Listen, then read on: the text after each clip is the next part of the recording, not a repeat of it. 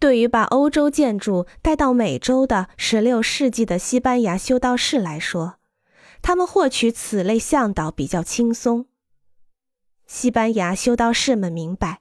他们的艺术来自于木刻版画中的建筑元素，来自于他们真实可靠的记忆力。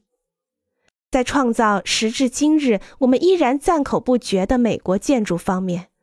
十九世纪的计划书已经取得了极大的成功。如果这些传统在过去的岁月里能够始终在合乎逻辑和有机的轨道上向前发展，那么这些传统的衍生物将比我们今天已经拥有的更加成功。